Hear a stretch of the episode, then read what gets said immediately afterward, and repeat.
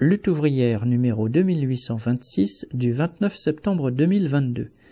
À la une. Inflation, salaires à la traîne, non aux sacrifices imposés par le gouvernement et le grand patronat. Retraite, les attaques, ça suffit.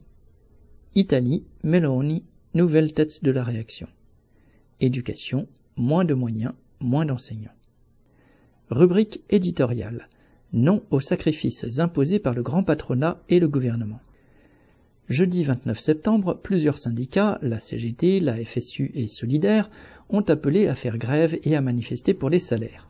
Et c'est en effet la question qui s'impose, que ce soit dans le privé ou dans le public, puisque nulle part les salaires n'ont suivi la flambée des prix. Dans certaines entreprises, les travailleurs n'ont d'ailleurs pas attendu cette date pour discuter, s'organiser, débrayer et parfois se lancer dans la grève. Ces dernières semaines, ces mouvements se sont multipliés à Carrefour, Arkema, Total Energy, PSA Stellantis, GRDF, dans les aéroports ou encore dans certains EHPAD. Tous ceux qui protestent ont raison. Les salaires doivent être indexés sur les prix. Depuis des mois, la hausse des prix lamine le pouvoir d'achat. Alimentation, carburant, gaz, électricité, etc. Et cela pèse d'abord sur les plus bas salaires, bloqués déjà depuis des années. En encourageant le patronat à verser une prime inflation, Macron reconnaît que la situation est intenable pour des millions de salariés, mais il n'obligera jamais le patronat ni à verser une prime un tant soit peu conséquente, ni à augmenter les salaires, alors même que les caisses des plus grands groupes sont pleines. La première ministre, Borne, a reconnu l'existence des profiteurs de crise. Nous ne sommes pas dupes. Certains font artificiellement monter les prix. Nous agirons contre la spéculation sur les prix de l'énergie. Les mystérieux spéculateurs se trouvent parmi les trusts de l'énergie, les Engie, Eni ou encore Total Energy, dont les services financiers sont spécialisés dans les opérations spéculatives. Que fait le gouvernement pour les contrôler et les empêcher de nuire? Rien. Il renacle même à évoquer des entre guillemets super profits alors qu'il est de notoriété publique que les profits de ces groupes ont doublé, triplé parfois. Le bouclier tarifaire sert plus à dissimuler les milliards de profits des groupes de l'énergie qu'à protéger le niveau de vie des classes populaires. Si nous attendons des solutions du gouvernement, nous n'aurons droit qu'à des aumônes, des factures différées et un appauvrissement étalé dans le temps. Ne laissons pas le gouvernement et le patronat nous faire les poches. À nous d'en discuter, de fixer nos revendications et de nous mettre, partout, en ordre de marche pour les arracher.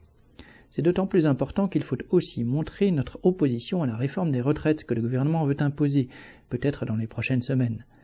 Pendant la campagne présidentielle, Macron avait annoncé vouloir reporter l'âge de départ à 64 ou 65 ans. L'argument était connu, nous vivons plus vieux et les caisses de retraite vont être en déficit.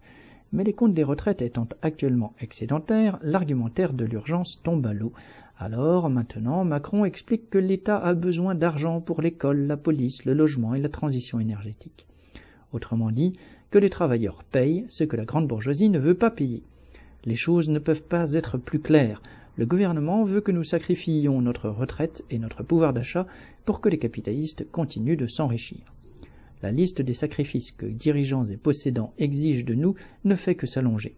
À cause de la crise énergétique, nous devrions accepter d'avoir froid cet hiver, accepter le chômage partiel, l'amputation des payes et l'obligation de télétravailler. Les menaces qui nous guettent vont bien au-delà des questions de salaire ou de retraite. Elles sont aussi d'ordre politique, car la guerre est à nos portes. L'escalade à laquelle nous assistons ne s'explique pas seulement par les rodomontades de Poutine, elle résulte de l'intensification de l'effort de guerre américain et occidental qui fournit plus d'argent, plus de matériel et plus d'instructeurs pour mener la guerre. Les capitalistes, leur ordre social et leurs politiciens nous ont plongés dans la catastrophe, le chaos économique et la guerre. Il n'y a pas de raison de se sacrifier pour un système aussi fou. Il faut se préparer à contester leur politique et leur pouvoir. Et cela commence par s'opposer, pied à pied, à tous les reculs qu'ils veulent nous imposer aujourd'hui. Bulletin d'entreprise du 26 septembre 2022. Nathalie Artaud.